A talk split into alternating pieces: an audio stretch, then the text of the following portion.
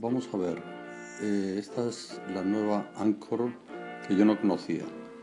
Voy a ver si me animo y persevero, pero yo fundamentalmente hablo en español y veo poco español por aquí.